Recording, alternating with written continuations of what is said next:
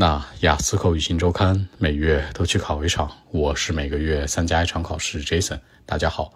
关于二零二四年二月二十四号雅思考型分析汇总，由于在考场附近录制，难免有些杂音，不要介意。首先听力，今天听力呢比较中规中矩，是这三门当中相对比较简单的。它除了语速比较快一点之外，尤其是选择题比较多的地方的语速比较快之外，整体非常的 OK。第一部分徒步相关，是表格类的填空。第二部分呢是新办公室相关，是单选加匹配，完全的选择。这个地方语速很快。第三个部分呢是学生艺术的一个讨论相关，选择题为主，语速依然很快。那第四个部分呢是新西兰学校和教育改革，是个填空为主。从题型的角度来说，比较中规中矩。除了二三部分都是选择题以外，你的审题时间，包括你听这个听力材料的时候的语速的节奏都会很快。这个地方很容易出现漏听，大家一定要高频注意。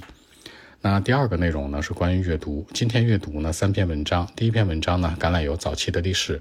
第二篇文章音乐的力量。第三篇文章建筑相关。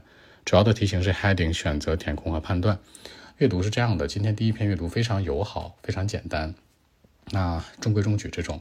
第二篇突然难度递增，然后第三篇难度也是。不是很低，所以呢，今天给大家一个错觉，会觉得说，呀，第一篇挺简单，今天阅读是不是很容易啊，很容易做呀？它是第二篇陡增难度的，大家一定要注意，在陡增难度的情况下，一定要合理安排好时间，尤其是做做阅读呢，一定要去把时间分配合理点。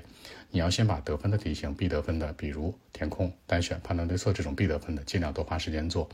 而大海顶、小海顶匹配这种的，或者 summary 的选择填空比较难的，你反而拿少的时间做。但很多人在做的时候呢，本末倒置，把大部分的时间，八成的时间拿出来做难题，两成时间做简单题，错喽。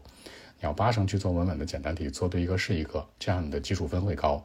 其次呢，做这个简单题型的话，sorry，做难一点题型呢，拿少一点时间去做。好，第三项最重要的是写作。小尊今天出了一个组合图，是一个 pie chart 加 table，就是饼图加表格。他讲的是二零一二年的两个国家的一个网购对比。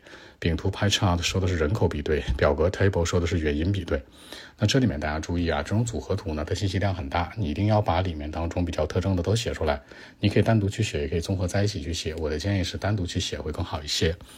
其次，大尊今天大尊是超超超超级难的一个题啊。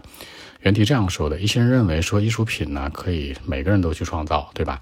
由每个人去创造。其他一种观点声音不同，认为认为说呢这样的一种艺术品呢或者相关，一定是由某些特殊才能的人去做。讨论两种观点。首先拿到这样的题很抽象，你不知道如如何下手的时候，给大家一个建议，你可以把这个内容带进来。比如说梵高画这星空，一般人能画不？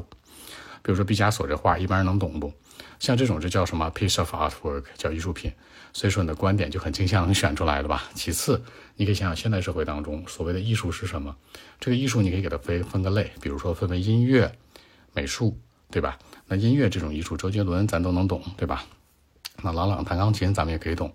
那这是音乐方面，那美术方面呢？刚才说到毕加索、梵高，所以像这个观点来讲呢，你可以拿真实的事件往里面去带。那带的意思不是说作文这样写，而是你思考的时候是这样的。哦，我知道，其实还是有那个 specialty，就是有那种天赋的人可能会比较好一些，对不对？比如说周杰伦的绝对音感，他同时你按几个音乐键子下去，人家能听出来七八个音，你就能听出来一个咚一声，是吧？人家能听出来十八七八个音在里面。所以说画画也是这样，梵高画那画多好呀，对不对？那毕加索先生的画多好呀，那也可以同样同理可推。我觉得我更同意什么 specialty，就是有天赋的人去做这事儿会更稳妥，没天赋的好像很难去做，而且效率很低，没有热情。你站在这个角度去分析就对了。好，更多文本问题，微信一七六九三九一零七。